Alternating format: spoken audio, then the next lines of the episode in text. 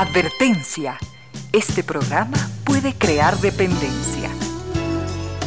Dependencia de la buena música, del comentario oportuno, del momento poético, de las voces que siempre tienen algo que decir. Aquí se unen la música y la palabra, con cierto sentido.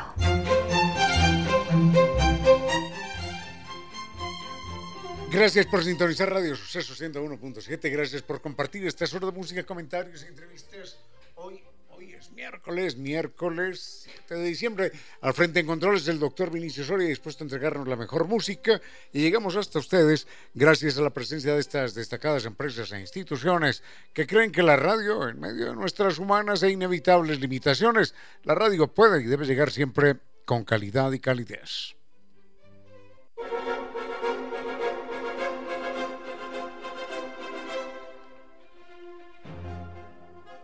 Recuerden eh, que Sambitus nos invita a un viaje verdaderamente extraordinario que es el Carnaval de Oruro, famoso mundialmente, música, color, diversión, con guía acompañante desde Quito para saber lo que es caminar en el Salar de Uyuni, que es el espejo natural más grande del mundo.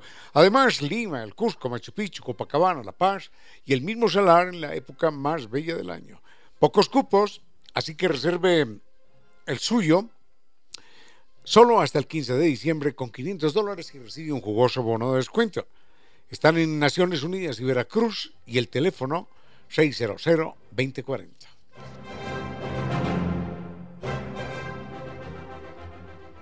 Nova Técnica puso fin al problema de la humedad por capilaridad ascendente. Recuerden el mail ecuador.novatecnica.com, la página novatecnica.com y dos teléfonos, 098 2600 588 y 098 81 85 798. En el live cam para poder estar uno atento con lo que sucede en su casa, en la oficina, en el negocio, en cualquier lugar. Seguridad, es tranquilidad. Recuerde, conozca más en el live.es o llame al 39 20.000 NetLife, mucho más que Internet. Y de martes a domingo disfrute, disfrute de un encuentro con nuestra gastronomía. Costa Sierra, maravillas de la costa, maravillas de la sierra, estupendas son nuestros sabores y saberes. Identidad, historia, cultura, delicia. Recuerde atienden de martes a domingo desde las 8 y 30 de la mañana, están allí en el sector de la pradera frente a Flaxo y el teléfono para sus reservaciones 098 311 0222. Tenemos mucho para compartir en esta tarde, vayamos con música, doctor Soria, ganamos tiempo y volvemos en un momento.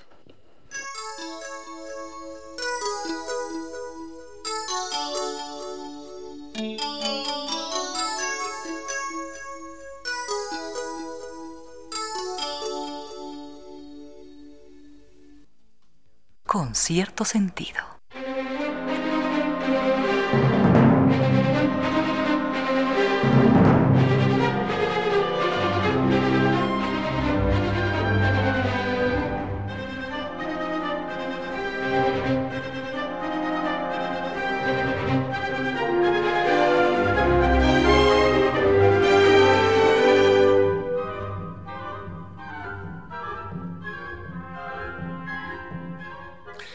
Rápidamente, rápidamente veamos esto. Eh, antes de entrar en los temas pesados, gordos del programa, eh, tres preguntas. Una sobre el hachís, ya lo habíamos comentado en estos días. El hachís es una sustancia que encuentran los cruzados en el Medio Oriente y entonces los soldados de los árabes, mm, bajo el influjo del hachís, eran capaces de cumplir cualquier orden. No tenían miedo a morir ni a matar, por supuesto y si les decían arrójate de esa torre, se arrojaban. Y entonces eran verdaderamente temibles y por eso a los que mataban de manera desalmada les decían hashashin, hashashin, es decir, bajo el efecto del hashish. Y de ahí viene hash, eh, asesino en castellano. La otra palabra por la que me preguntan es sicario. Tiene relación con todas las violencias que vivimos en este país, pero Sicario viene de, la antigua Roma. Eh, se puso de moda el sicariato en aquella época, pero el sicariato era con cuchillo, ¿no? Con un pequeño cuchillo, una pequeña daga que la persona era capaz de esconder en la palma de su mano. casi que como una navaja de mano.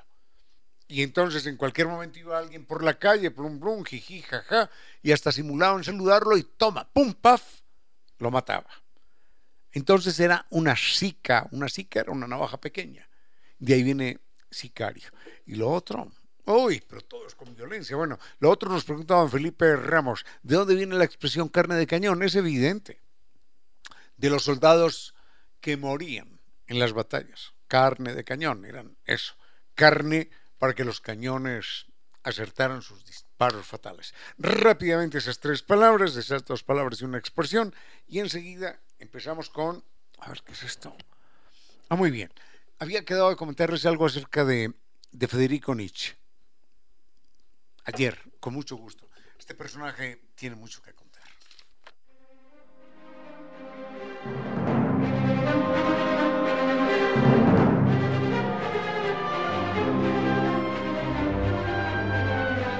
Gastronomía. Cuando uno menciona la palabra le viene a la memoria justamente eso, la memoria.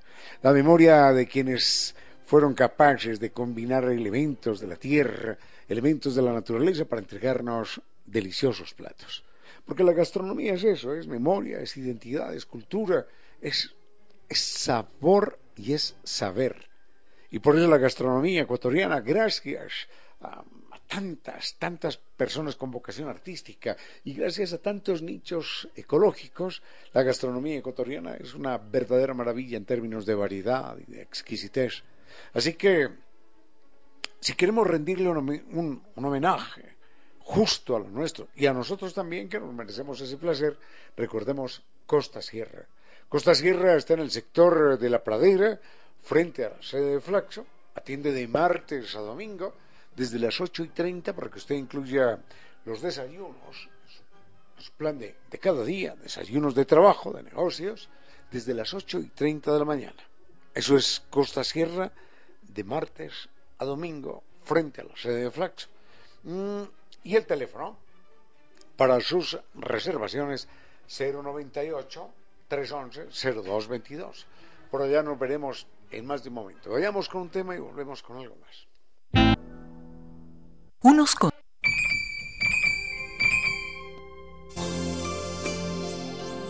Este camino ya nadie lo recorre, salvo el crepúsculo.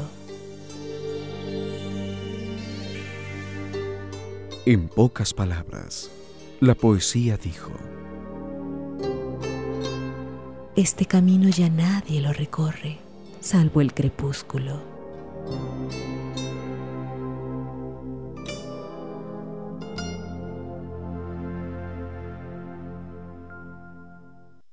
Sigue con ustedes, Ramiro Díez. Con cierto sentido.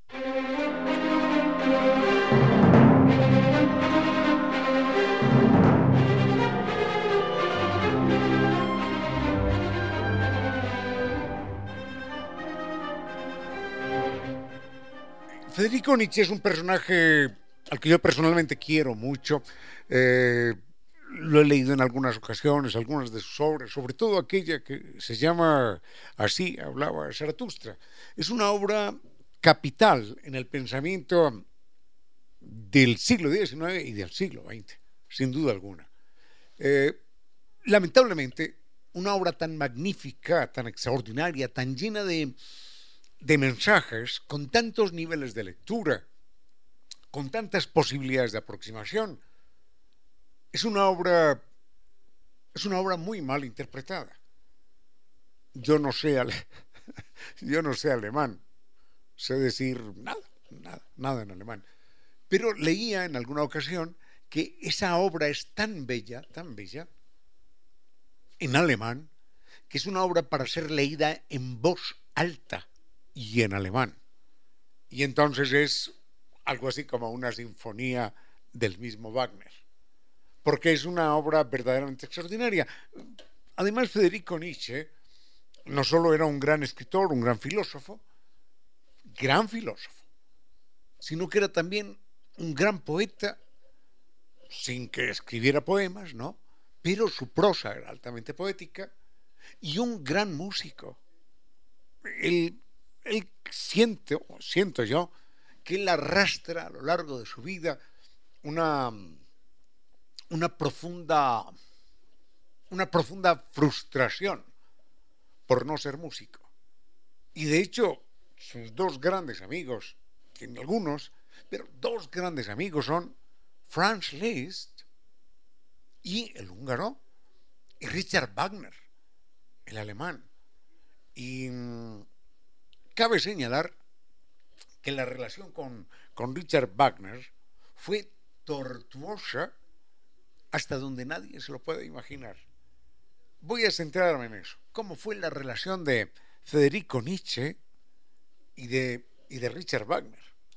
Richard Wagner le llevaba quizás unos 20 años a Federico Nietzsche, algo así por el estilo, y enseguida les cuento cómo fue la relación de estos dos personajes.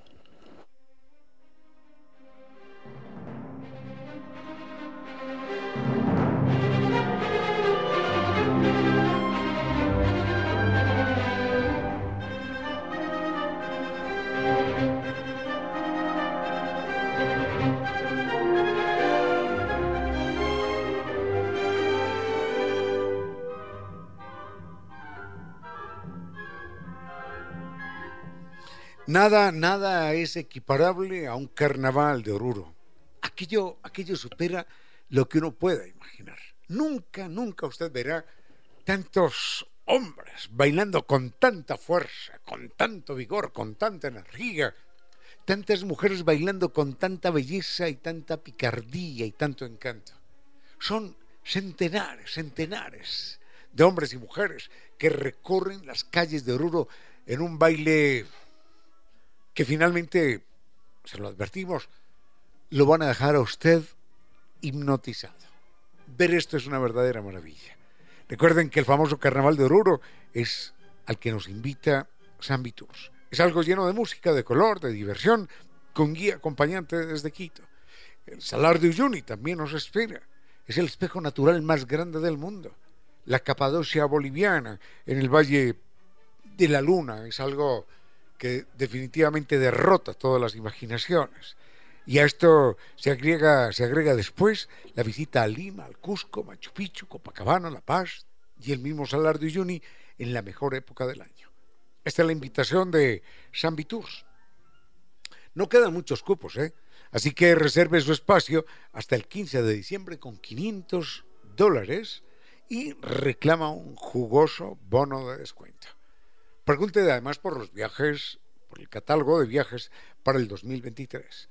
Recuerde que el Carnaval de Oruro nos espera en San Viturs. Están en Naciones Unidas y Veracruz frente a la sede de jubilados del IES y la página 600-2040.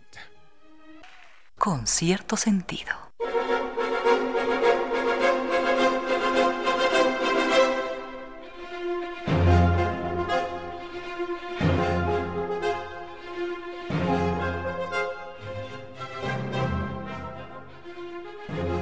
Por esa milla extra buscando el regalo perfecto en Navidad, usted recibe el doble de millas, Pichincha más.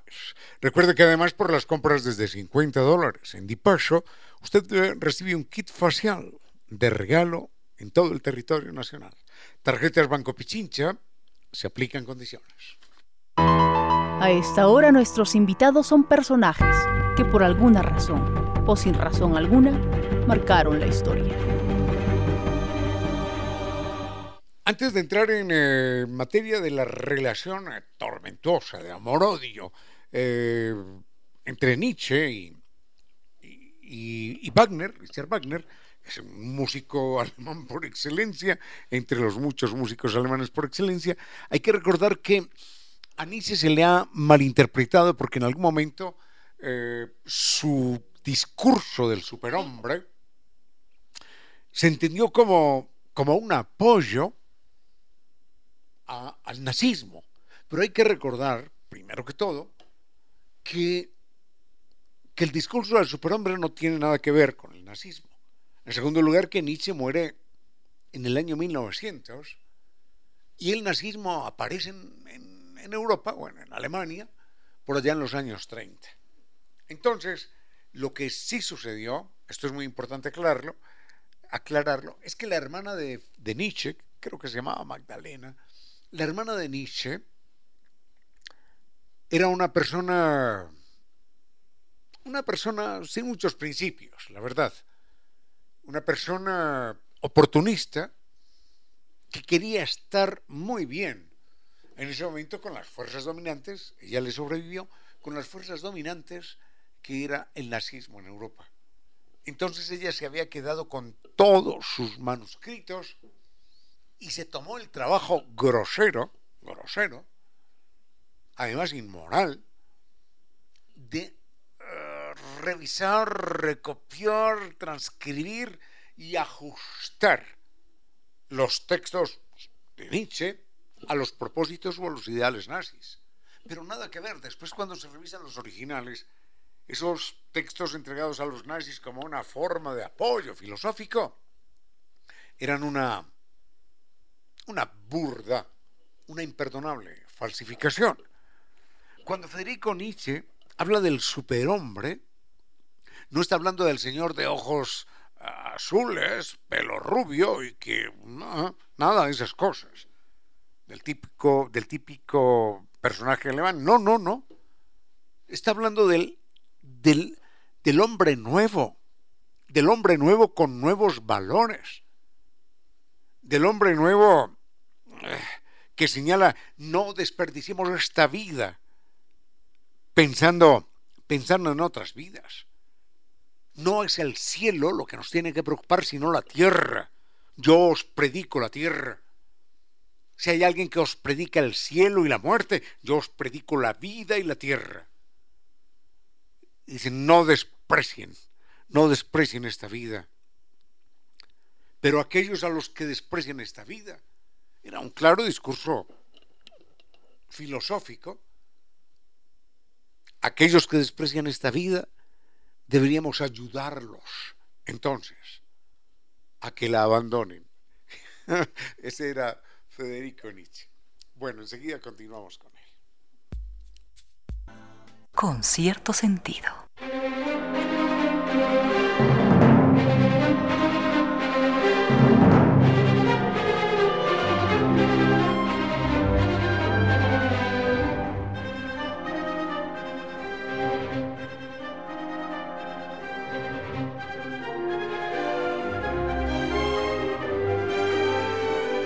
Esta Navidad, en esta Navidad vamos a conectarnos con el planeta. Recordemos que Mall Jardín nos regala un Mercedes-Benz 100% eléctrico.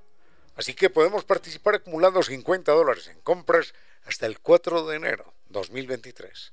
Nos esperan con ese Mercedes-Benz, nos esperan en el Mall Jardín.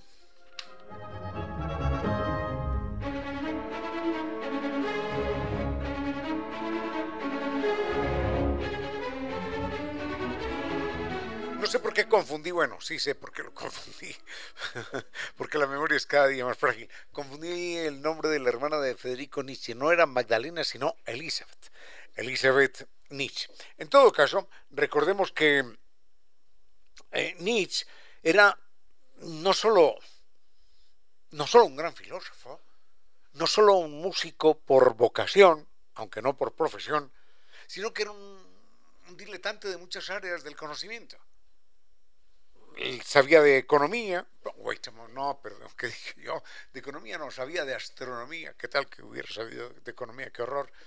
Sabía de astronomía, sabía de, de botánica, sabía mucho de historia, sabían, sabían mucho de historia de la antigua, de la antigua Grecia. Era un personaje verdaderamente atractivo.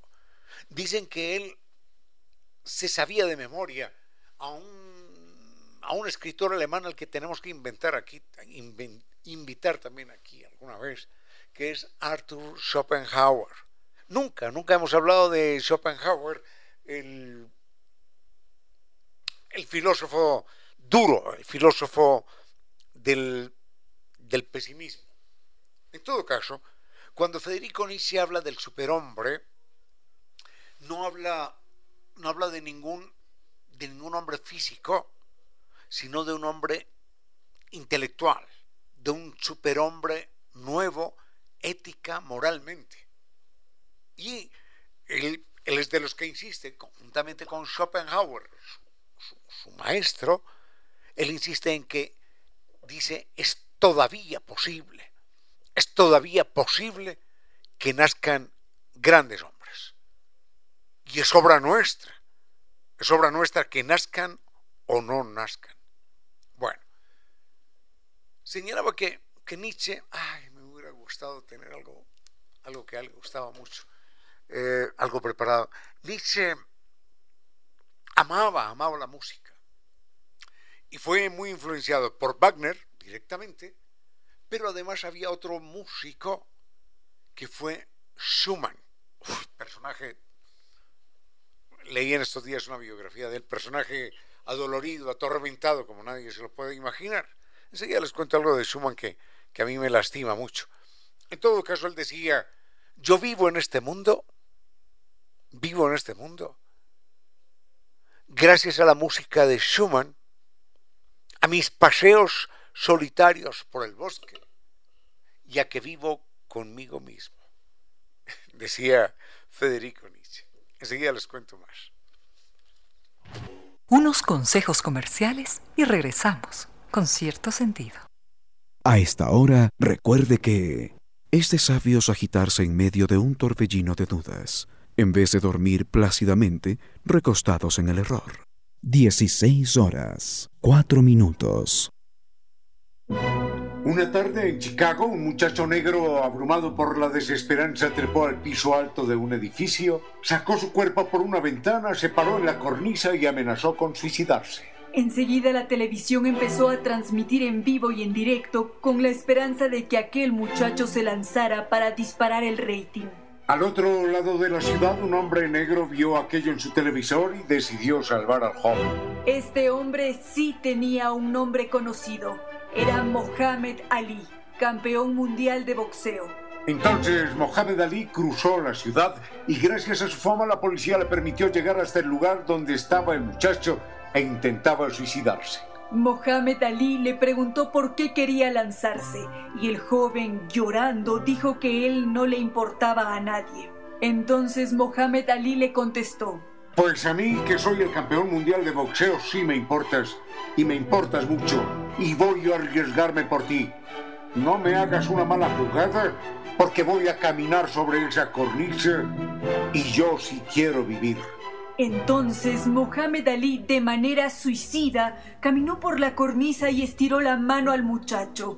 El joven estalló en llanto. Mohamed Ali lo abrazó, se tambalearon por un momento para horror de la multitud, pero enseguida se aferraron seguros a la ventana.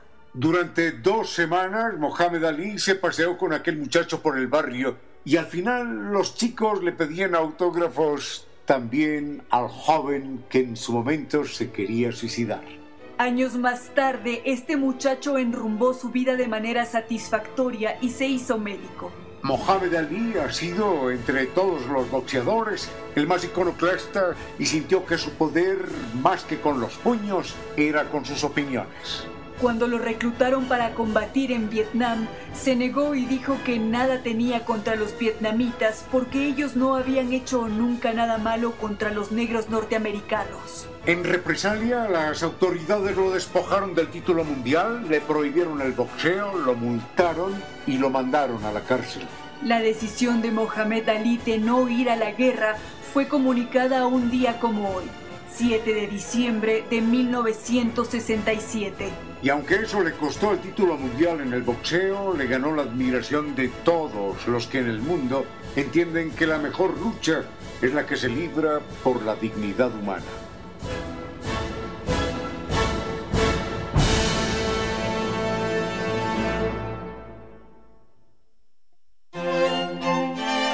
Los otros animales tienen menos conflictos familiares que nosotros, los humanos. ¿Cómo los previenen? ¿Cómo los solucionan? Estas son algunas claves del mundo animal.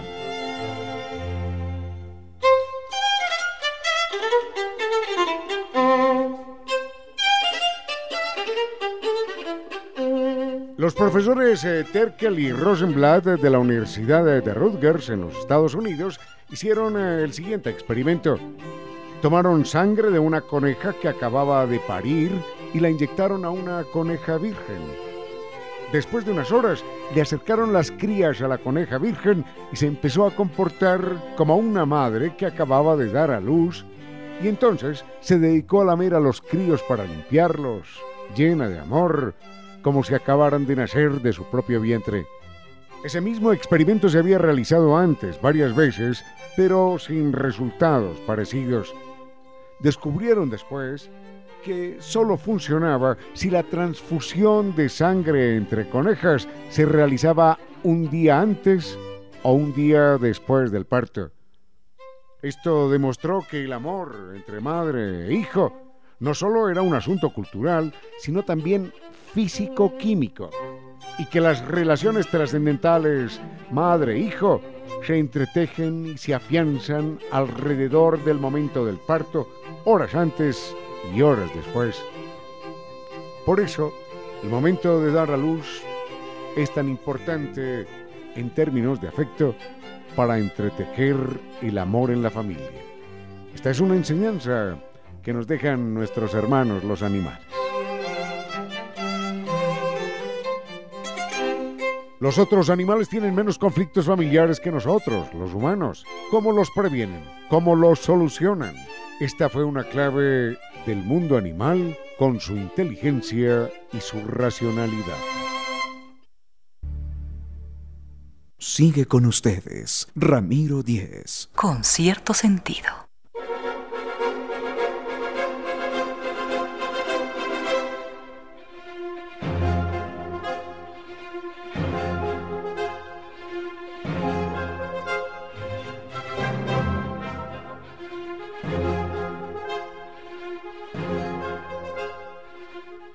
Confort y seguridad es lo que ofrece Llantas Hancock. Recuerden cualquier tipo de carretera, de clima o superficie. Sienta la conexión. Recuerde que Hancock Tire es el patrocinador global del Real Madrid. Así que las encuentra en Freno Seguro, allí el equipo más completo para el mantenimiento de su vehículo. Los puede visitar en Guayaquil, Durán, La Libertad, Playas y Quito o comprarlas online en la página www.frenoseguro.com.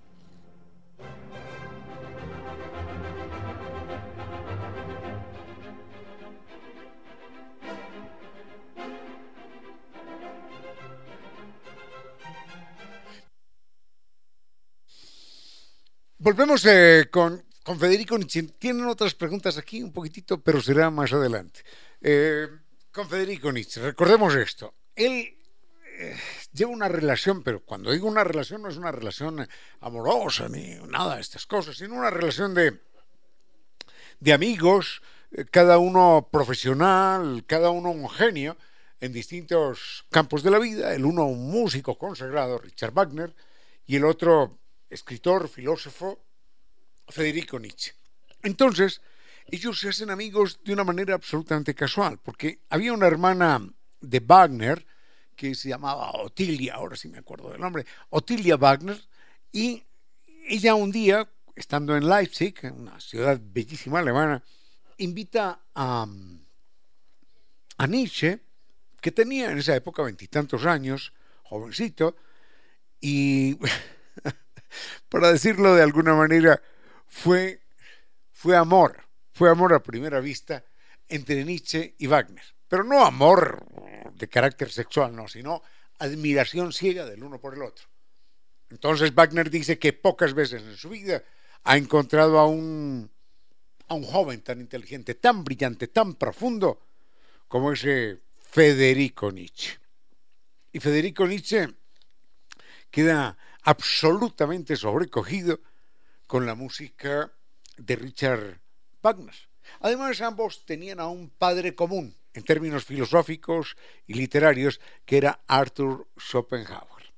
Así que era tal, tal la admiración de, de, de Nietzsche por Wagner que le dijo, le voy a dar un regalo pero no a usted, sino a su hermana que me hizo el favor de presentármelo. Le voy a regalar el manuscrito de mi primera obra, que era algo así como la tragedia griega o algo así por el estilo, no recuerdo, no, origen de la tragedia. Origen de la tragedia, que era un estudio sobre la tragedia grecorromana, sobre el género literario de la tragedia. Y él, ese manuscrito, que era extraordinariamente valioso, se lo regaló a su hermana Otilia, a la hermana de Wagner, en reconocimiento, en gratitud por haberle presentado a un gran músico como Richard Wagner. Y empezaron a, a trabajar conjuntamente con miras a organizar entre ambos el famoso festival de Bayreuth en, en Alemania y en un momento dado se pelean, se pelean entre Wagner y Nietzsche. No sé por qué, hay discrepancias en, la filosofía de la organización y creo que las complicaciones objetivamente vienen no de, Freud, no, de, no de Nietzsche, sino de Richard Wagner, porque Richard Wagner era, según sus contemporáneos, según los que lo conocieron de cerca, escuchen esto, ¿eh? que esto no se dice todos los días, era el peor ser humano. Bueno, de esos hay bastantes, pero dicen, era el peor ser humano que nadie pudiera llegar a imaginar. Para que digan eso de uno, bueno, ya es bastante. Yo conozco algunos que quizás sí se llevan ese título también, pero muchos contemporáneos decían eso de Wagner. En tanto, de, de Federico Nietzsche, yo conozco detalles de su biografía que lo, que lo ubican como una persona extraordinariamente sensible, noble, buena persona. Por ejemplo, les voy a recordar esto que no tiene nada que ver en apariencia con la filosofía de Nietzsche, pero que lo retrata como, como, un, como un ser humano. En alguna ocasión, en alguna, en alguna población italiana, del norte de Italia, Federico estaba, Federico Nietzsche estaba por allí, cuando vio a un cochero que le daba le daba latigazos de manera inmisericordia a un caballo. Entonces, Federico Nietzsche, para impedir aquello, se abrazó al caballo y terminó llorando y pidiéndole, pidiéndole perdón de rodillas al caballo, pidiéndole perdón en nombre de todo el género humano, pidiéndole perdón al animal de rodillas por el maltrato que estaba recibiendo. Después de esto, Federico Nietzsche arrebató el látigo al cochero e intentó darle dos o tres latigazos, pero la gente intervino y se impidió que aquello continuara.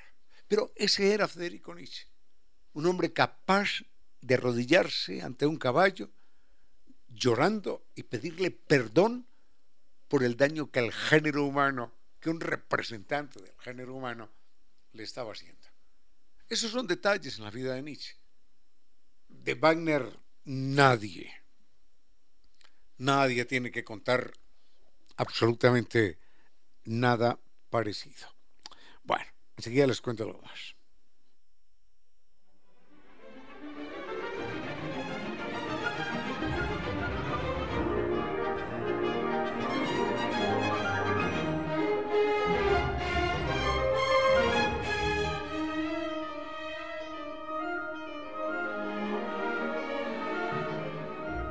Humedad por capilaridad ascendente significa, sí, propiedades valorizadas, ambientes enfermizos, eh, cemento, ladrillo, pintura, todo lo que se quiera, albañil, y además una serie de gastos que nunca se van a detener porque el problema no tiene solución. No, no la tiene. No la tiene si piensa que es cemento, ladrillo, pintura, albañil. No la tiene. A los dos, tres meses vuelve a aparecer. La solución contra la humedad por capilaridad ascendente es científica, técnica, con garantía de por vida y la entrega Kibli de Nova Técnica. El mail es ecuador.novatecnica.com, la página novatecnica.com y dos teléfonos, 098 2600588 y 098 81 85 798. Con cierto sentido.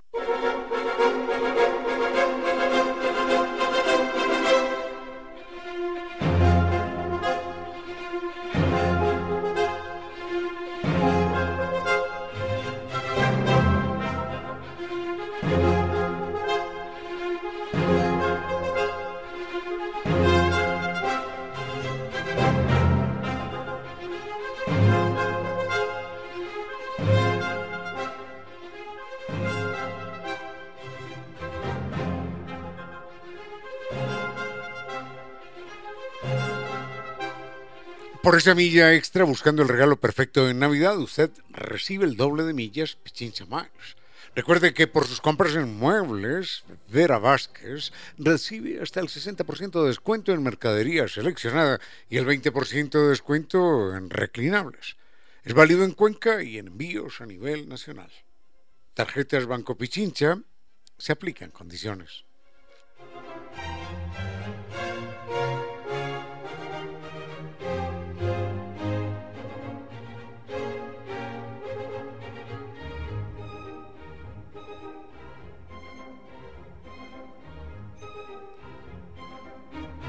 Hay algo importante para tener en cuenta.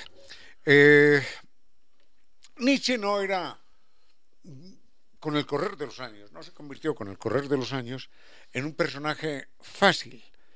Y no se convirtió en un personaje fácil porque dolorosamente, lamentablemente no tengo aquí el libro para compartir algunos textos de él, pero dolorosamente Nietzsche fue enloqueciendo de manera de manera más o menos notable. La había sufrido sífilis en su juventud y parece que una de las derivaciones de esa enfermedad puede ser un serio trastorno mental.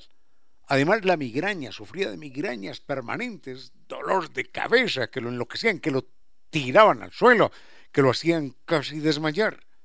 Y hay que recordar que en una de esas guerras, de tantas guerras que hubo, particularmente en la guerra franco-prusiana, Nietzsche fue, mm, fue médico, no, no médico, fue un, ayudante, un ayudante sanitario. Y entonces allí eh, contrajo la disentería, estuvo tres meses en coma, no se sabe cómo sobrevivió y finalmente eh, logra salir de aquello. Pero miren esto, miren esta barbaridad. Es que, es que Wagner era... Créanme que cuando yo escucho a Wagner, Sí, sí, sí, entiendo que es un gran músico, pero, pero como me acuerdo de las cosas que este tipo hacía, yo le tengo una marcada rabiecita. El amigo, el amigo de Wagner, un amigo de Wagner era médico.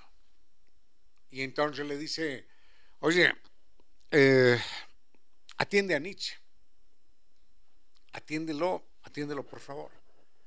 Y después el médico le dice en una carta a Wagner lo siguiente, esté tranquilo que la enfermedad del señor Nietzsche no es, bueno, es delicada, sí, pero ya está bien, no hay ningún problema, se va a recuperar plenamente. Le he pedido dos cosas, miren esto. Le he pedido que descanse mucho, que se alimente bien, y le he pedido que que no se autocomplazca tanto, que no,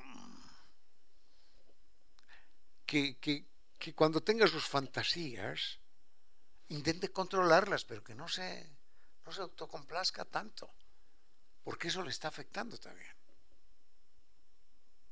Creo que estamos claros a qué nos referimos. Entonces, que se controle, que se controle sus emociones, sus, sus fantasías, sus pensamientos, que, que los controle y no se autocomplazca tanto.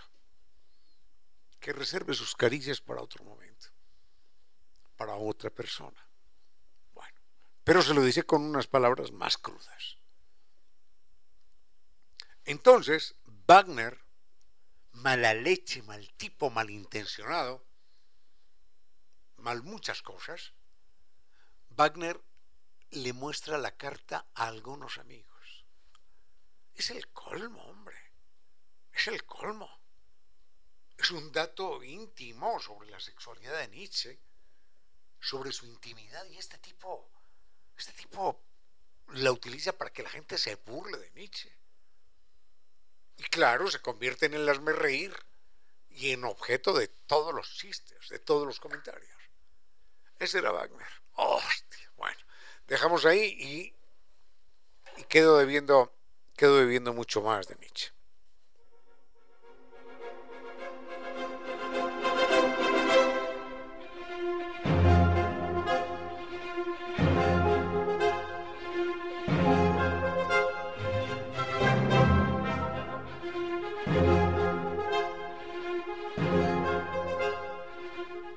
Confort y seguridad es lo que ofrece Llantas Hancock. Recuerden cualquier tipo de carretera, de clima o superficie.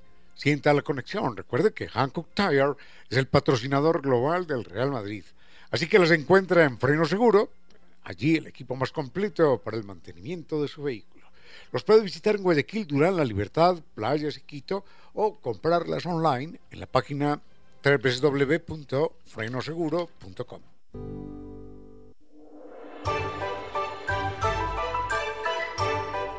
Filósofos que enseñaron a pensar y a vivir, y que siguen enseñando a vivir y a pensar por encima de los siglos.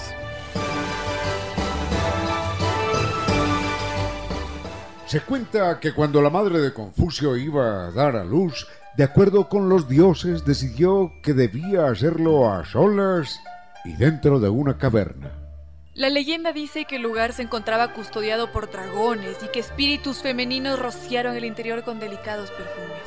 Cuando el niño llegó al mundo, brotó una fuente de agua en la que fue lavado, y por concesión de los mismos espíritus, la madre nunca experimentó dolores en el parto ni ninguna resistencia para la llegada del bebé al mundo. Esa forma serena de nacer, sin dolores ni dramas, dicen que marcó la vida del filósofo que siempre predicó la armonía y el respeto entre todos los seres humanos. Por supuesto, todo esto que se narra hace parte de la construcción legendaria que quiere rendirle homenaje a un gran filósofo que, por encima de los siglos, mantiene viva su enseñanza. Nada más importante que la armonía y el respeto entre todos los seres humanos.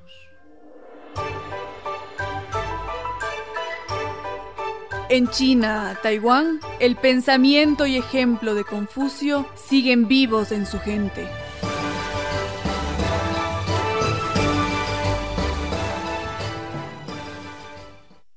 Sigue con ustedes, Ramiro Díez. Con cierto sentido.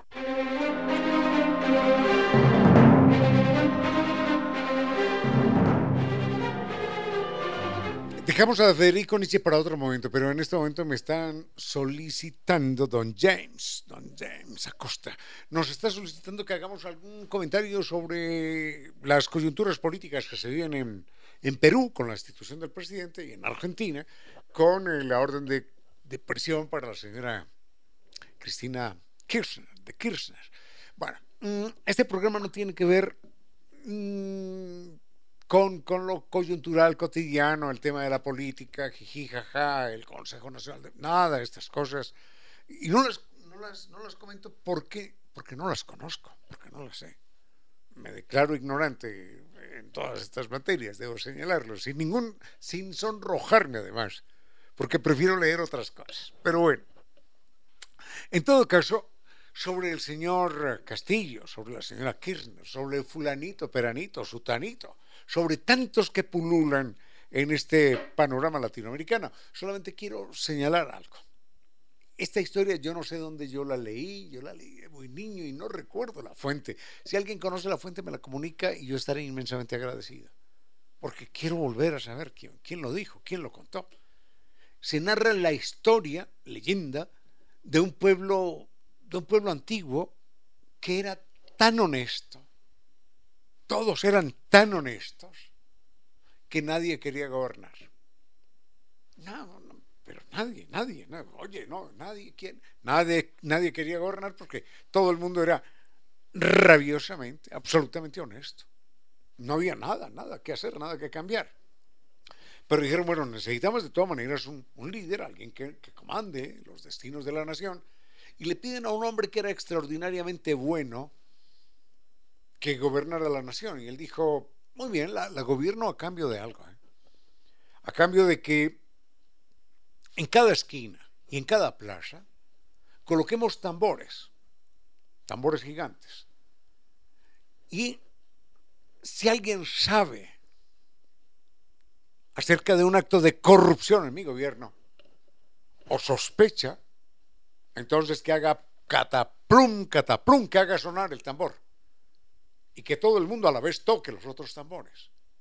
Porque, porque quiero que todo el mundo se entere. Muy bien. Le dijeron, bueno, perfecto. Colocaron tambores en plazas y avenidas y esquinas y todas partes.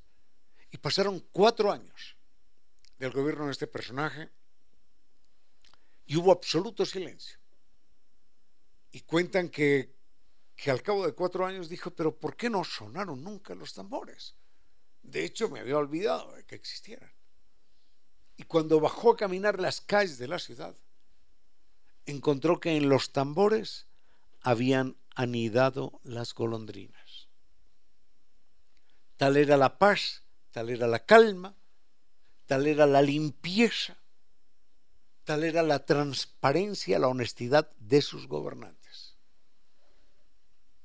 Si alguno de los nuestros en América Latina decidiera ser eso, el planeta entero no podría dormir con el cataplum, cataplum, cataplum, sin excepción alguna, sin excepción alguna. No conozco ningún país de América, no conozco, y si ustedes lo conocen me, me avisan, en el que uno pueda decir transparencia total, cero sospechas, cero tráfico de influencias, cero enriquecimiento ilícito, cero lavado de, cero, cero nada. No, no. Así que no nos, no nos dejarían dormir los tambores y estaríamos gritando a las 3 de la mañana, dejen dormir, carajo. Bueno, vayamos con un mini tema musical y hablamos con un queridísimo amigo. Con cierto sentido.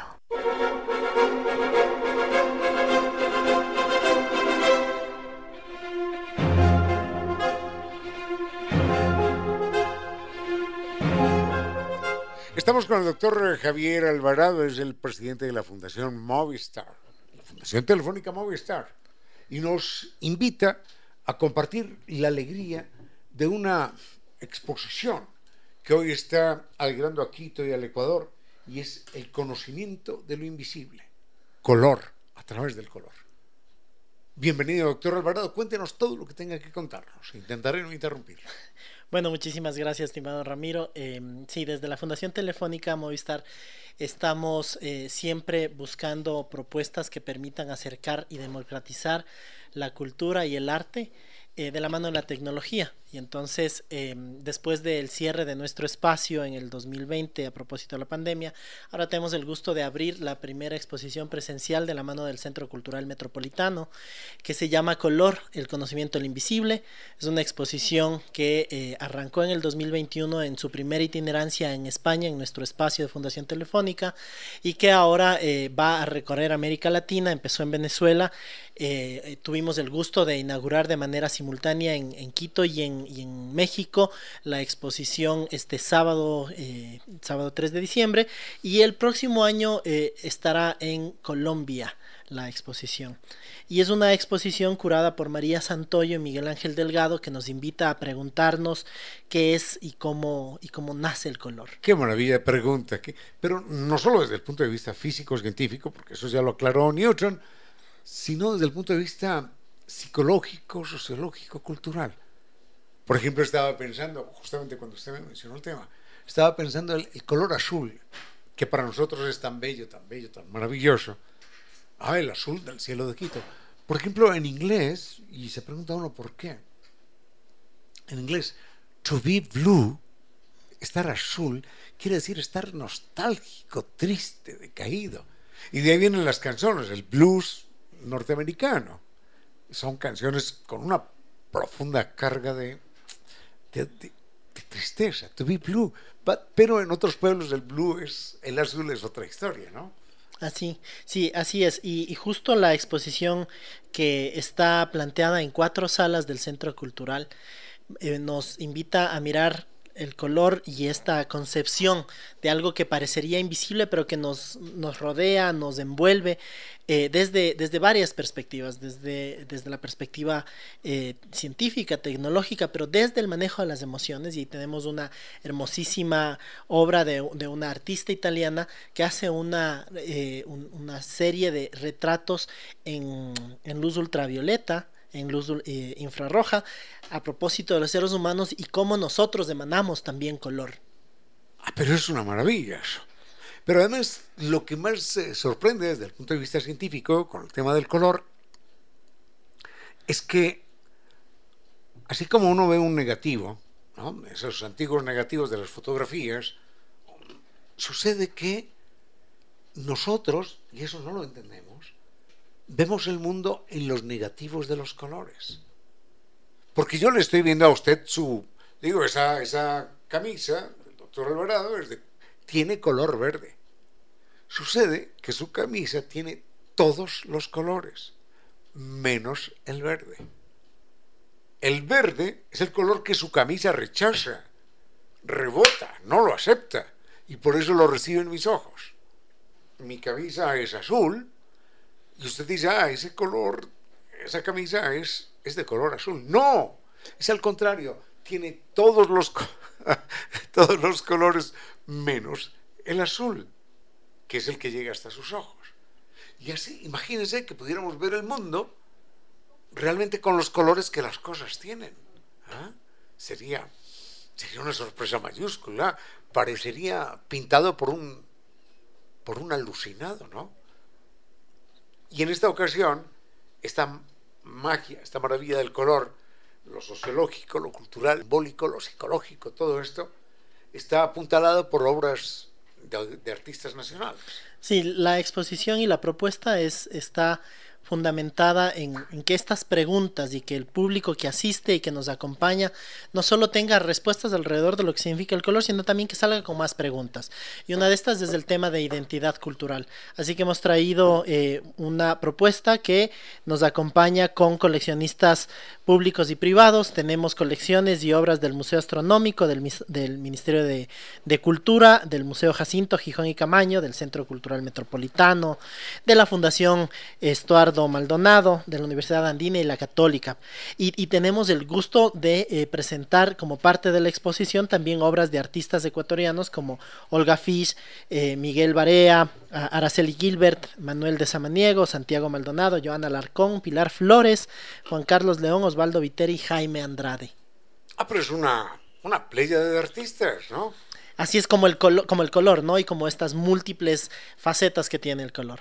¿Cuáles son los colores predominantes? Sé que es una pregunta quizás imposible y loca, pero ¿cuáles son los colores predominantes en la plástica ecuatoriana?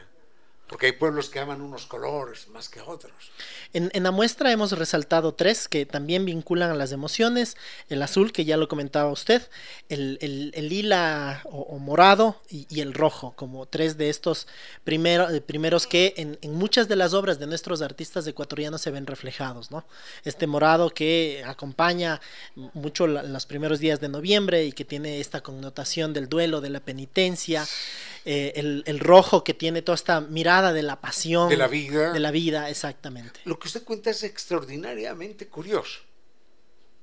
Porque si usted hace un recorrido por las banderas del mundo, encuentra que el color más eh, socorrido, más presente, es el color rojo, por aquello de la pasión, de la fuerza, del ánimo. De hecho, no es ninguna novedad porque nos acompaña desde los hombres de Neandertal. Los hombres de Neandertal ya enterraban a sus muertos. Y los enterraban, los enterraban y los cubrían de color rojo, con tintes. Así que el color rojo nos ha acompañado siempre. Pero lo curioso, bueno, después del color rojo, el color azul. Por aquello del mar y del cielo. Es el color más presente en las banderas. Pero lo curioso es el color lila, porque el color lila es el color más escaso más escaso en todas las banderas. Creo que aparece en una bandera o dos, por allá como un puntico y nada más. Y sin embargo, es un color de alguna manera mm, elocuente en la plástica ecuatoriana, qué extraño, ¿no? Y, a nivel mundial además, porque las primeras ocasiones en las que el color lila aparece tiene que ver con la monarquía inglesa y, en una de las de los primeros vestidos que, utiliza la, reina Victoria y desde ahí se vuelve como un, color que en, la moda significaba aristocracia y significaba también este tema de, de estilo. Bueno, esto es ignorancia mía, error mío le estoy diciendo el color lila. Cuando usted me dijo el color lila, pensé en el color morado. Mm, bueno, hay distintos tonos, ¿no? Pero bueno. En todo caso es eso, es el color morado. Usted lo llama lila. Bueno, A mí me parece que, es otra historia, pero, pero bueno, ahí, ahí vienen matices. En todo caso, no deja de ser curioso que el color más escaso en, la, en las banderas del mundo sea un color relativamente presente en la plástica ecuatoriana. Y esos colores tierra serán por, por la importancia que tiene la agricultura, la vivencia cotidiana, el contacto con, con los alimentos. ¿Era esto, doctor Alvarado? Yo creo que tiene mucho que ver con, nuestra historia con cómo las formas en las que nosotros nos hemos construido en nuestra identidad. Y evidentemente em, estamos impregnados por aquello que vemos, por aquello que sentimos, por aquello que tocamos. Y, estos colores que, menciona usted, el morado en particular, es, un color que, que, está muy presente en, en, lo nuestro, ¿no? desde nuestras culturas andinas, eh, hispánicas, y desde ahí miramos con, con mucha atención y con digamos, con, con, este sentido penitenciario desde lo hispánico, pero pues está, está desde atrás, ¿no? Algo muy atractivo en lo que usted plantea es que esta exposición ha aterrizado en España, en Venezuela en su momento, en México y ahora en Ecuador y después en Colombia. Pero en cada país aterriza en su propia plástica. Sí, los curadores, una de las cosas que plantearon es cómo no hacer que nuestras itinerancias eh, lleven eh, o transporten obras, sino que generen una, una propuesta local y que hablemos del mismo concepto y que pensemos alrededor del mismo concepto, pero cada uno desde su propia realidad, desde su identidad, desde su propia proyección y desde sus, desde sus propias experiencias. Doctor Alvarado, si alguien quisiera por alguna razón, o Z, por esta o por otra, estar en contacto con la Fundación Telefónica Movistar, ¿qué debe hacer? ¿Con quién se comunica? Bueno, tenemos canales eh, digitales a través de nuestra página web, que por cierto tiene además eh, un, canal de exposiciones virtuales. Tenemos 10 exposiciones que se han virtualizado. Es, eh, nos encuentran como fundaciontelefónica.com.es y también nos pueden encontrar en, redes, en Instagram, en Facebook, en Twitter como Fundación Telefónica Movistar Ecuador. Doctor Javier Alvarado, gerente de, presidente de la Fundación Telefónica Movistar, muchísimas gracias. Y por favor, sigan llenando de arte, de cultura y de razones para vivir este mundo que a veces es un poquitito más gris de lo que quisiéramos. Muchísimas gracias y solamente aprovechar para invitarle a la audiencia a que pueda visitar la exposición que está abierta de miércoles a domingo en el Centro Cultural Metropolitano, en el Centro Histórico de Quito, desde esta, desde esta semana hasta el 5 de marzo. Perfecto, doctor Alvarado, muchísimas gracias. ¿eh? Thank you.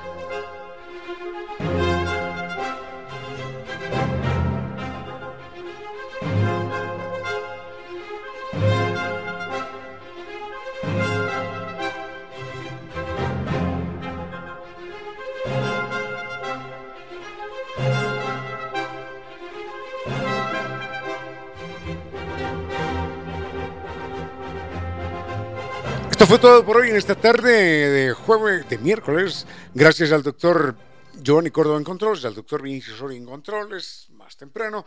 Gracias a nuestros gentiles, inteligentes, leales auspiciantes.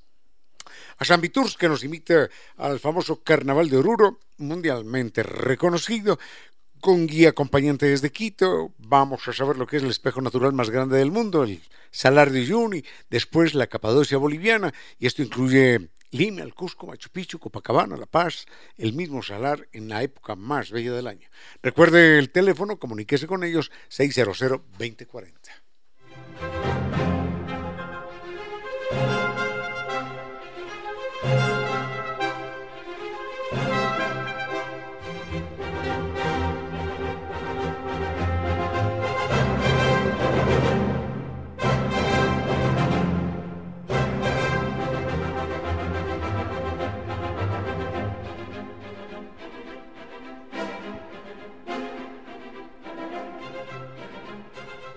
2040. Nova Técnica, recuerden, eh, su mail es ecuador.novatecnica.com, la página novatecnica.com, dos teléfonos 098 26 005 88, 098 81 85 798 para poner fin al problema de la humedad por capilaridad ascendente.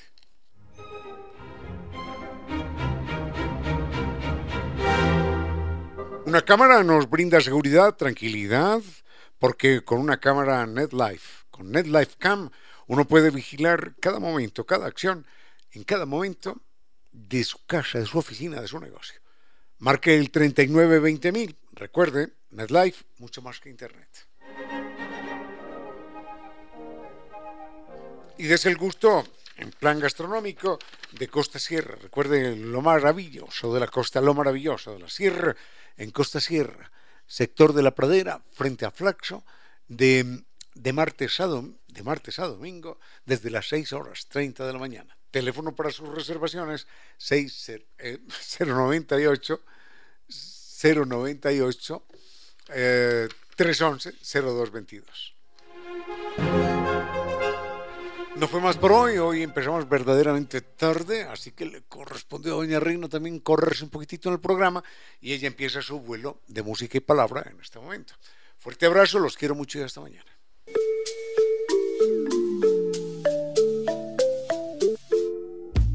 Y ahora, bienvenidos a un vuelo de música y palabra.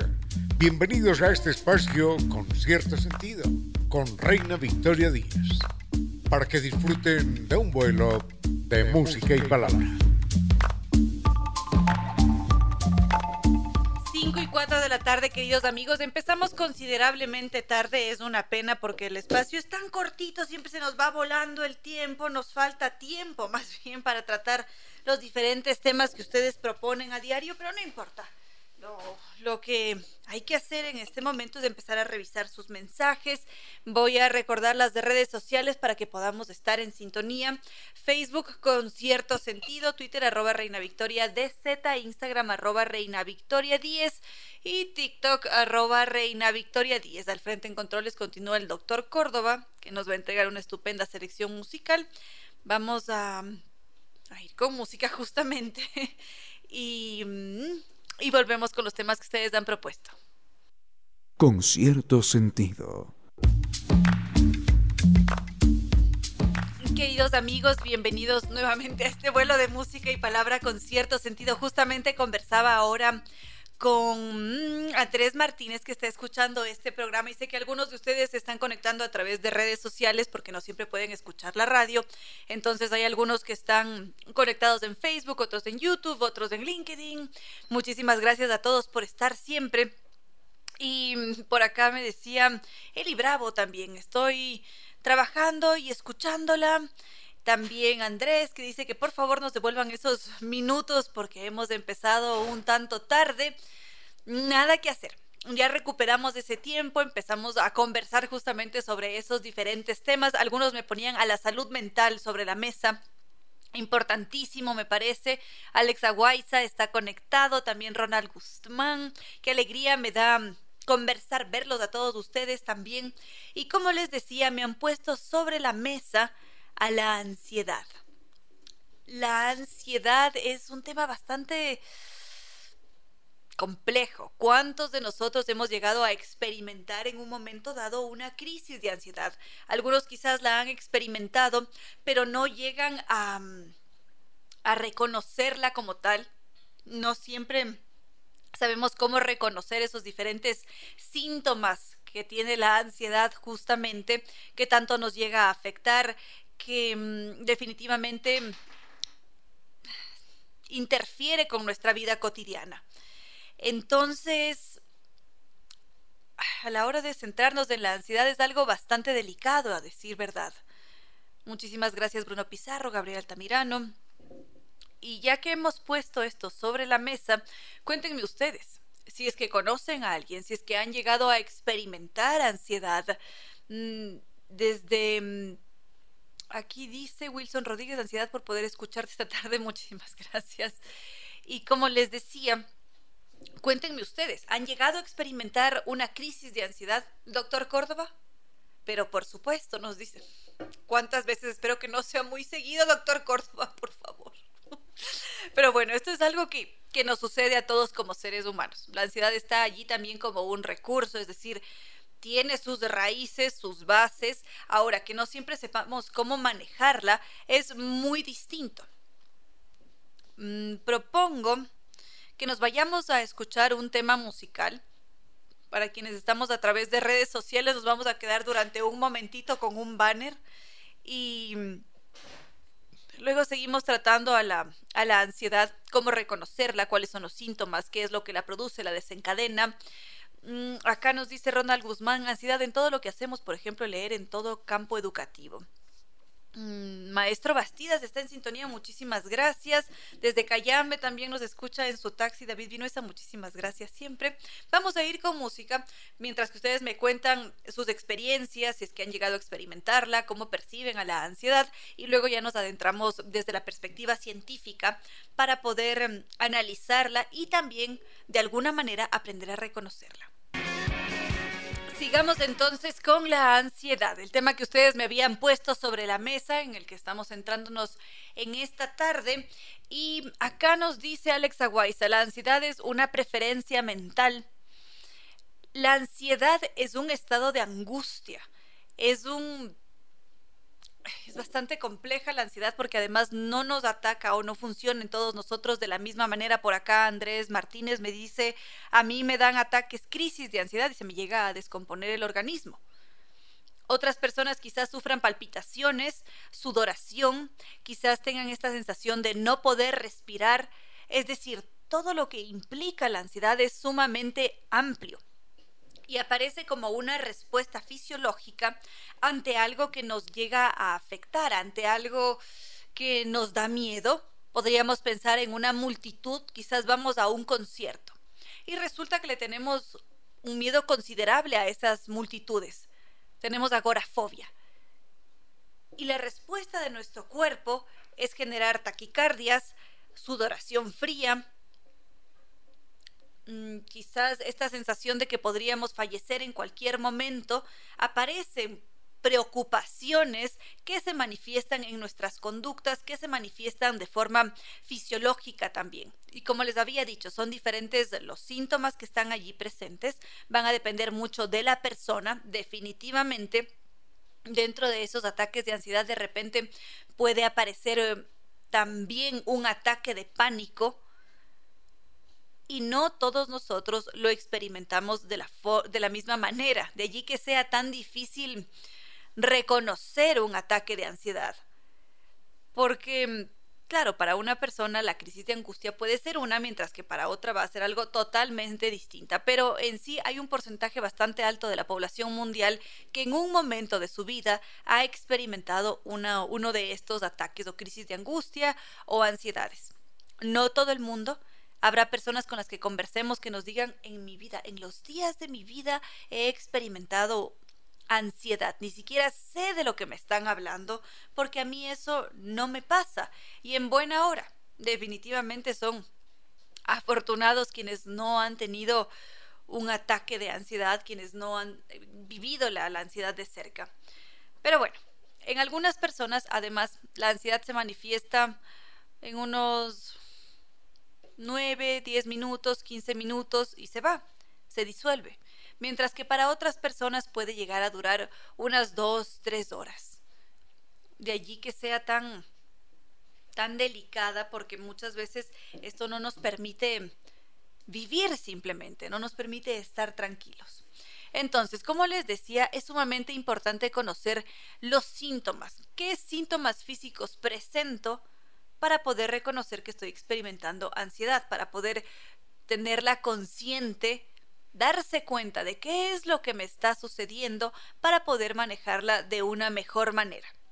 Entonces, por una parte, como les decía, a veces se produce una subida de presión, hay palpitaciones, hay mm, sudoración, puede existir esta sensación de no poder respirar, para algunas personas, cuando empiezan a presentar ataques de ansiedad, no pueden dormir. Las noches se les hacen insoportables, de repente se despiertan y, no pueden dormir por esta sensación o porque hay palpitaciones o porque se acalambra la pierna y no saben qué les está sucediendo. Y una vez que uno hace consciente ese entrar en el estado de pánico, logra manejarla de una mejor manera, que sea más tranquila, sobrellevar la crisis, porque es algo que hay que pasar. no hay nada que hacer. Aquí Freddy Andrade dice, el reconocer es muy importante, eso nos lleva a acudir con el profesional para recibir la ayuda necesaria. El sufrir la ansiedad puede aún afectar a la familia, ya sea por las preocupaciones que generamos o por no poder hacer cosas con ellos. También pasa cuando compartimos con el entorno, nuestro entorno no siempre sabe qué es lo que nos está sucediendo y a veces la ansiedad puede manifestarse como un episodio de irritabilidad, nos podemos poner muy irritables o de la nada podemos estar mal genios y la otra persona se lo puede tomar a pecho, puede decir qué le pasa. Todo estaba en paz y de repente se nos pone de esta manera. ¿Qué fue lo que sucedió con, con esta persona que hace un momento estaba tan tranquila? De allí que sea importante hablarlo, manifestar qué es lo que nos está sucediendo, porque caso contrario, mm, entramos en estos, en estos inconvenientes. Vamos a ir con un tema musical adicional. Enseguida podríamos compartir qué es lo que se puede hacer, además de reconocer los síntomas, para evitar caer en estas crisis de ansiedad. En caso de que quieran enlazarse a los diferentes streamings, redes sociales, Facebook con cierto sentido, en Twitter no estamos haciendo stream, pero igual nos podemos conectar, es decir, conversar. Arroba Reina Victoria DZ, YouTube, Ramiro Díez y Reina Díez con cierto sentido. Y mm, mi Instagram, arroba Reina Victoria Díez, por allí vi que estaba escribiendo Pablo Hinojosa, me da la sensación de haberme dicho que está por aquí presente, sí. Y nada, seguimos conversando, vamos a ir con algo más de música y enseguida continuamos. Con cierto sentido.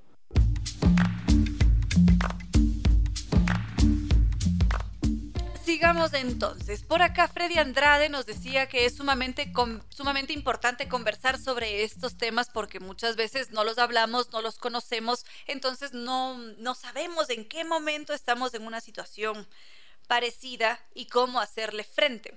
Ronald Guzmán, en cambio, preguntaba por los tratamientos para la ansiedad. Definitivamente, cuando estamos adentrándonos en estos temas, lo más importante será conversar con un profesional con un experto que diagnostique que existe un caso de ansiedad, que nos diga esto es lo que podríamos hacer, mm, que acompañe además ese proceso, porque es un proceso, es algo bastante complejo. Nos encantaría tener una fórmula mágica y decir que se va a ir con un chasquido de dedo un abrir y cerrar de ojos, y ese no siempre es el caso.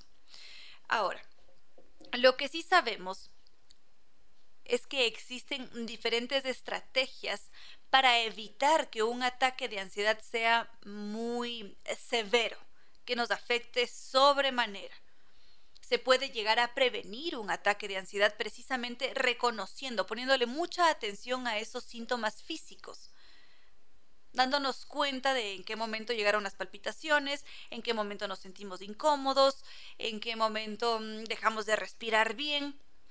Y cuando eso sucede, siempre lo que se puede hacer es engañar a la mente, hacer que la mente dirija su atención a otras cosas, que nos centremos en, en, vez de el temor que nos da la multitud, que nos centremos en qué bonito, hay, hay música, qué agradable, estoy cumpliendo mi sueño, voy a ver a un artista que me gusta mucho, que la mente empiece a distraerse de ese sentir, de ese temor que tiene tan cercano, para que se rebajen los niveles de ansiedad y que así no se produzca una crisis, porque si es que ya logramos atenuar, calmar a la fiera, definitivamente nos va a ir mucho mejor. Ahora, entre esos factores de riesgo que existen para presentar un ataque de ansiedad está principalmente la edad. ¿Quién lo diría? Pero entre más jóvenes somos, y si es que somos mujeres, existe una probabilidad mucho mayor de presentar ataques de pánico y ansiedad la incidencia es mucho más alta. Casi siempre se asocia a la ansiedad con un grupo etario joven y femenino. Todavía no saben exactamente por qué, pero esto es algo que se encuentra con mucha coincidencia en los diferentes estudios que se han realizado. Y lo que se está intentando hacer ahora desde la ciencia es em, estudiarlo de la mejor manera para poder darnos soluciones, para saber cómo actuar. Justamente Ronald preguntaba por los tratamientos para la ansiedad, ¿qué hacer? Por una parte, nos dicen esto, que siempre hay que estar acompañados por un profesional. Por otra parte, está este hecho de ponerle atención a las actividades cotidianas, a conocernos. Algunos nos van a decir que deberíamos quizás embutirnos de agua, tomar agua para que el cuerpo se entretenga y se dedique a, procesar esa cantidad de líquido que entra en el cuerpo, caminar, darse una ducha, tal vez con agua helada, muy breve, y distraer a la mente. Sobre todo mantener a la mente con diferentes focos de atención para que no sea tan, tan difícil sobrellevar esa crisis de ansiedad. Vamos a ir con un tema musical adicional y enseguida continuamos con otros temas que ustedes han propuesto. Sigamos entonces, queridos amigos, con este vuelo de música y palabra. Por acá estaba leyendo sus mensajes, decía Jonathan Espinosa, ¿dónde está? Aquí. A propósito de la ansiedad, en mi opinión, leer La Sociedad del Cansancio puede ayudar a entender el porqué de su condición. En cambio, Pablo Hinojosa nos decía que cuando se mira lo bello de la vida, la ansiedad va desapareciendo, todos lo vemos de diferentes maneras y la ansiedad viene acompañada del miedo. Alexa Guaiza, en cambio, nos dice que durante Navidad muchas personas empiezan a sufrir más ansiedad porque es un tormento la época. Cada uno de nosotros es distinto. Como se pueden dar cuenta en este preciso momento, tenemos tres criterios diferentes. Cada uno de ustedes, Alex, Pablo, Jonathan, tienen sus propios contextos, sus propias Mm, vivencias que los han llevado a experimentar la ansiedad de una u otra manera. A propósito de la sociedad del cansancio que mencionaba Jonathan Espinosa hace un momento, es un libro que justamente se centra en la sociedad, cómo funcionamos, hacia dónde nos ha llevado el sistema, habla sobre este mundo en el que nos trazan objetivos, líneas de pautas que hay que seguir, nos dicen cómo deberíamos ser para conseguir el éxito y cómo estas diferentes pautas, lineamientos que nos han entregado, llegan a frustrarnos y terminan por enfermarnos a nivel neuronal. Nos hacemos seres más ansiosos, más estresados, depresivos. Nos suceden diferentes cosas por el entorno en el que habitamos. Y definitivamente entre los factores de riesgo a la hora de nosotros encontrarnos con un trastorno, por supuesto que está presente el ambiente, todo lo que está a nuestro alrededor.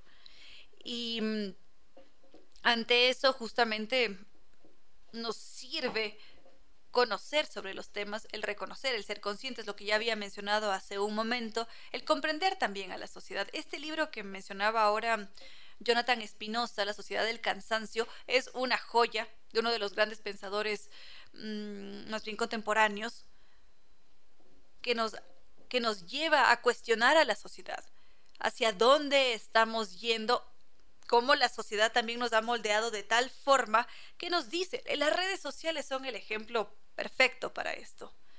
Cómo deberíamos vernos, vestirnos, comportarnos, nos empiezan a encasillar, a moldear de una manera, porque eso de alguna forma es beneficioso para el sistema. Se plasma una perfección uno no puede tener impurezas, no tiene que haber una sola arruga, no puede haber grasita en el cuerpo. Y si es que no vamos por ese, por ese camino, podríamos llegar a sentirnos fracasados. Y es allí cuando vienen estos inconvenientes emocionales, nos genera estrés, ansiedad, al igual que las festividades, quizás porque no nos sentimos cómodos, porque no logramos encajar en este mundo. Este ensayo es, es, magnífico, definitivamente lo recomiendo cálidamente, es más, lo voy a anotar aquí para quienes estén en redes sociales. Y mm, vamos con algo más de música, doctor Córdoba, y continuamos. Un momento para la historia y las noticias del mundo de los animales, nuestros hermanos. Derechos de los animales, ¿de qué están hablando? Eso, eso no tiene sentido y nunca se verá. Más de un personaje ha afirmado semejante insensatez. Para sorpresa de ellos, en este momento, al día de hoy, los derechos de los animales se enseñan en 100 facultades de derecho de los Estados Unidos, incluyendo Harvard, Stanford, Michigan, Duke, la Universidad de California y muchas otras. Derechos de los animales, claro que sí. Materia de estudio en las facultades de derecho. Los otros animales nuestros hermanos. Tiene que existir alguna luz entre la noche más espesa, algún país desconocido donde no exista la tristeza. Esa luz, ese país, está dentro de usted. Gracias por compartir con cierto sentido.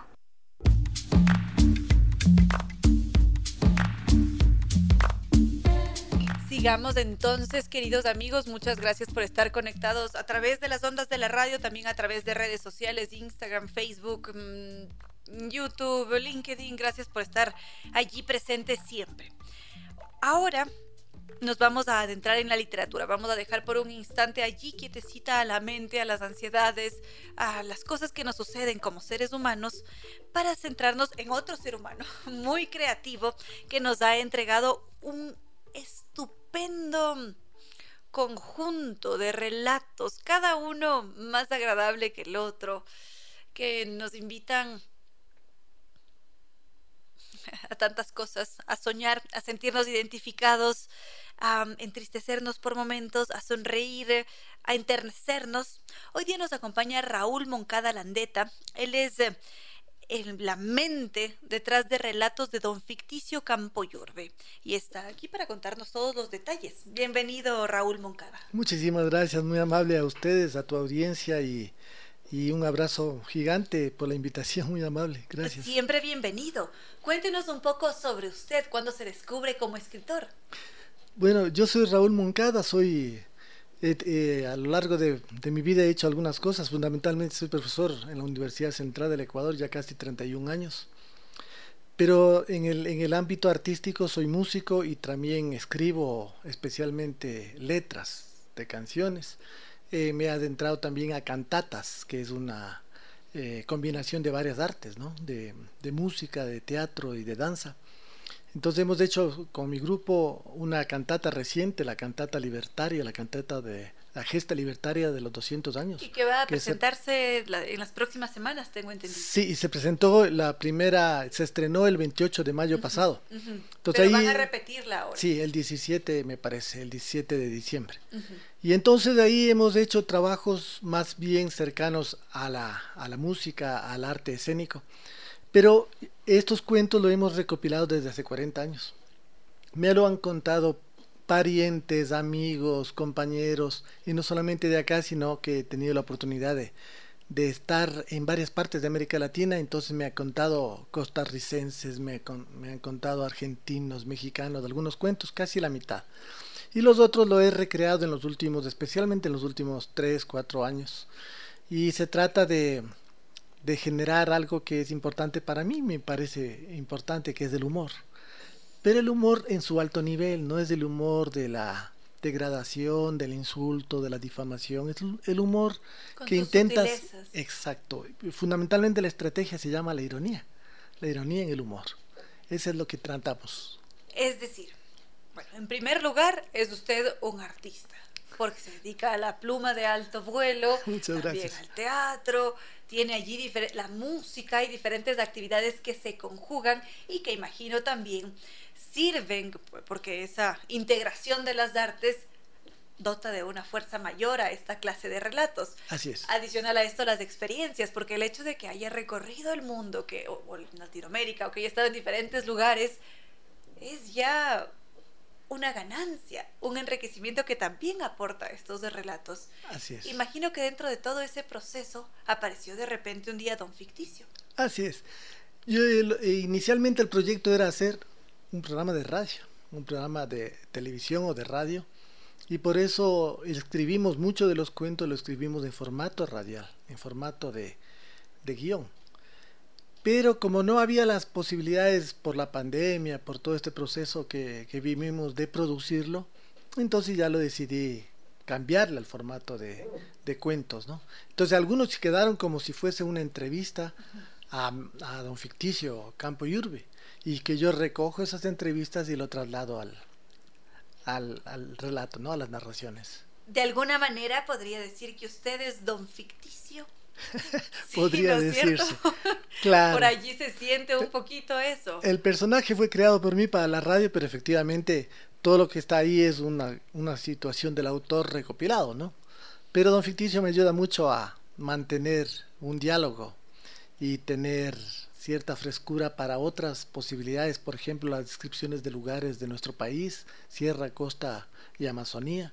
de celebraciones, de tradiciones, de gastronomía, que es importante también ubicarnos. Entonces yo me ayudo con el personaje Don Ficticio Campo y Urbe. Cuéntenos más sobre, este, sobre esta recopilación de relatos de Don Ficticio Campo y Urbe. Por una parte ya sabemos que Don Ficticio es allí la voz cantora. Así es. Las experiencias, pero ¿qué otros detallitos hacen que estos de relatos sean tan únicos? Realmente yo conocí a tres personajes que son Don Ficticio Campo y Urbe. Tres personajes. Y coincidencialmente uno viene de la Amazonía, otro vivía en la costa y otro es de la sierra. Los tres son bien parecidos a Don Ficticio, le dice uno solo. Los tres eh, son personas ya de unos 69 años, 70 años, eh, con muchos hijos, 8, 9, 10 hijos. Y claro, los hijos se repartieron por el Ecuador, igual que lo cuento con Don Ficticio. Entonces, hay hijos de la sierra, en la costa, en la Amazonía, y que son los que también le proveen de, de estos cuentos también a don Ficticio Campo y Urbe. Yo lo ubiqué en la costa y en un pueblo chico, una ciudad pequeña o un pueblo, le llamamos pueblo chico, que hay muchos en la costa y que hay muchos en la sierra, en donde migra la gente, ¿no? Y, y don Ficticio migró hacia allá. Hay otras experiencias de que migran hacia la Amazonía, por ejemplo. Desde, desde Cuenca han migrado a la Amazonía o desde la costa hacia la sierra, etcétera, etcétera. De esos personajes existe y está colmado el Ecuador y nos nutren. Nos nutren de muchos, por lo menos a mí me han nutrido esos tres personajes que ahora se es eh, materializado en este que se llama Don Ficticio Campo Yurbe quizás en algún momento tuvo un objetivo en concreto, además de la televisión, la radio, el tener el, relato como tal, los cuentos como tal en, un libro, pero más allá había otros objetivos de Don Ficticio o suyos, o de los dos. A ver, no sé si objetivos, pero inspiración sí. Además de los tres personajes, eh, yo eh, he estudiado mucho, especialmente el humorismo argentino y colombiano. Y dentro del argentino, ustedes saben que hay Lelutier, y Lelutier se inventa a, Mastro Piero, Johann Sebastian el Mastro Piero. Y también se inventan otros personajes eh, eh, creadores de música fallidos, es decir, que no tienen tanto éxito, pero que tienen buen ego, tienen buena autoestima. Eh, pero hay otro personaje en radio, que hicieron programas de radio en Argentina, que es de Julio César Castro. Y ese, esos programas de radio que son viejísimos, solamente se le escucha nomás, se llama Don Verídico. Pero la diferencia de Don Verídico frente a Don Ficticio es que Don Verídico solamente se ocupa de un pueblo y de un boliche. El boliche es el bar o la cantina, en donde en el pueblo se juntan todos para contar sus penas, para, para contar y pasar el tiempo, eh, que son de las fincas allá de, de, Argentina, pero solamente se queda acá.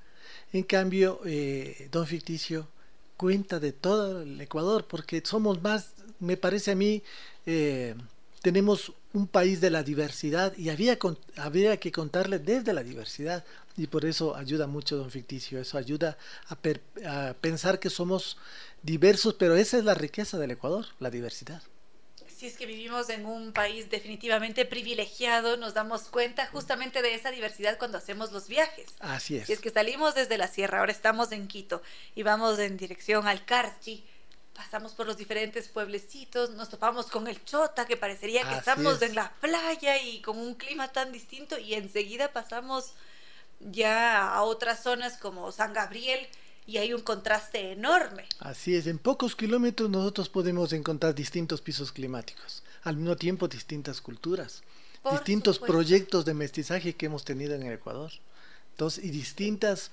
eh, tipos de celebraciones, aunque hay afinidades de muchas celebraciones.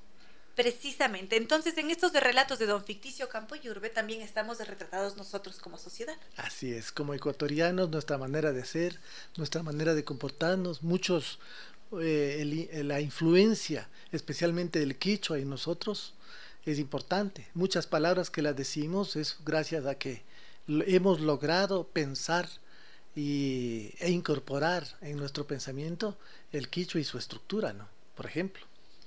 Me encanta. Seguramente muchos de nuestros queridos amigos ahora se deben estar preguntando en dónde pueden conseguir este libro de relatos porque es muy agradable.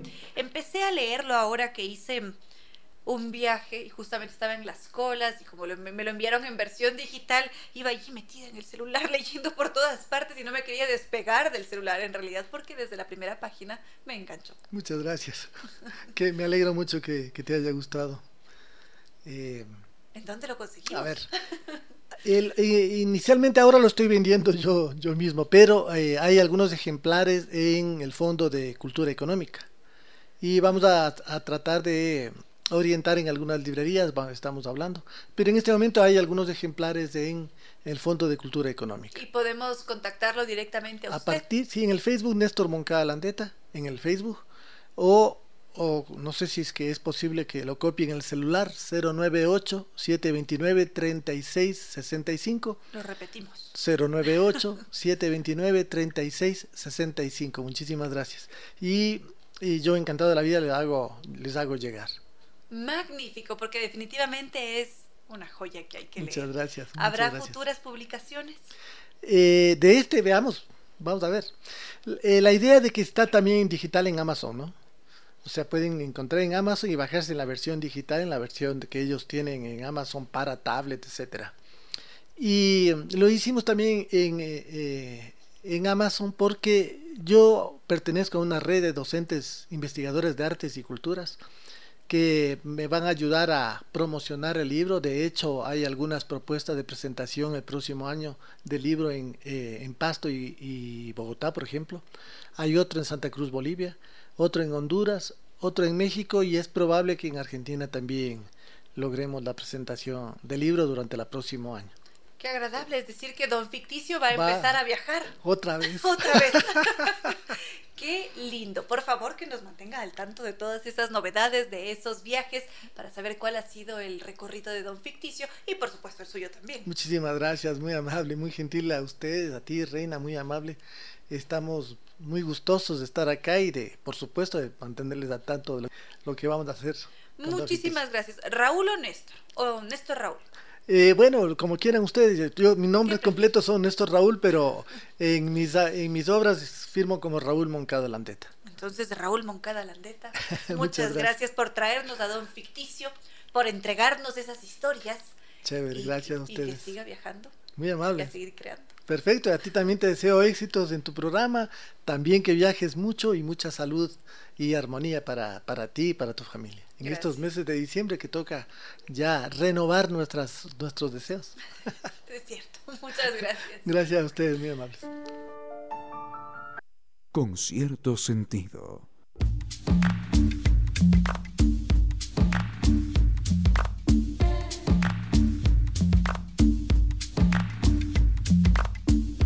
acabo de encontrar un mensaje de, nuestra querida amiga Paola y justamente ella habla sobre la ansiedad que ella desde su experiencia personal ha tenido que convivir con ansiedad casi toda su vida y no siempre supo qué era esa ansiedad.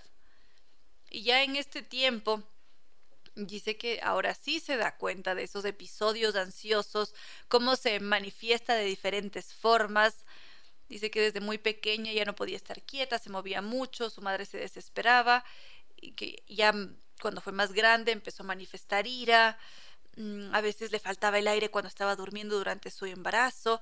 Entonces son diferentes eh, momentos, formas con las que ha tenido que lidiar nuestra querida amiga Paola, por ejemplo, y sigue aprendiendo cómo la trata, qué hacer cuando se presenta una crisis de ansiedad. Dice que le sirve mucho la respiración. La respiración definitivamente es un arma poderosísima. A veces la subestimamos un poquito o decimos, uy, no, qué pereza, ¿para qué voy a, a respirar? Pero en realidad es sumamente poderosa. Hay un, son micro documentales en, en Netflix. Creo que se llama En pocas palabras en pocas palabras, la mente. Y dentro de esos micro capítulos hay uno en particular que se llama ansiedad, que lo explica bastante bien, de forma muy concisa.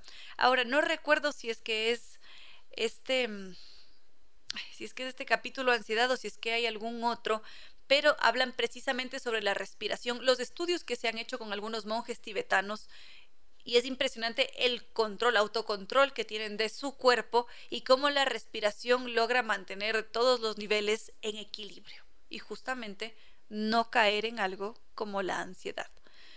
Creo que lo podemos dejar allí. Muchísimas gracias a cada uno de ustedes por haber estado presentes, por haber compartido a través de redes sociales, por em, haber escuchado a través de las ondas de la radio en sus hogares mientras se transportan de un sitio al otro. Les agradezco mucho siempre por estar. Y también al doctor Córdoba en Controles que nos ha entregado una estupenda selección musical y por supuesto nuestros queridos auspiciantes Zambi Tours, Nova Técnica, NetLife y Restaurante Costa Sierra. Muchísimas gracias nuevamente. Ahora sí no queda más que decirles que no fue más por hoy que los quiero mucho y que será hasta este próximo jueves.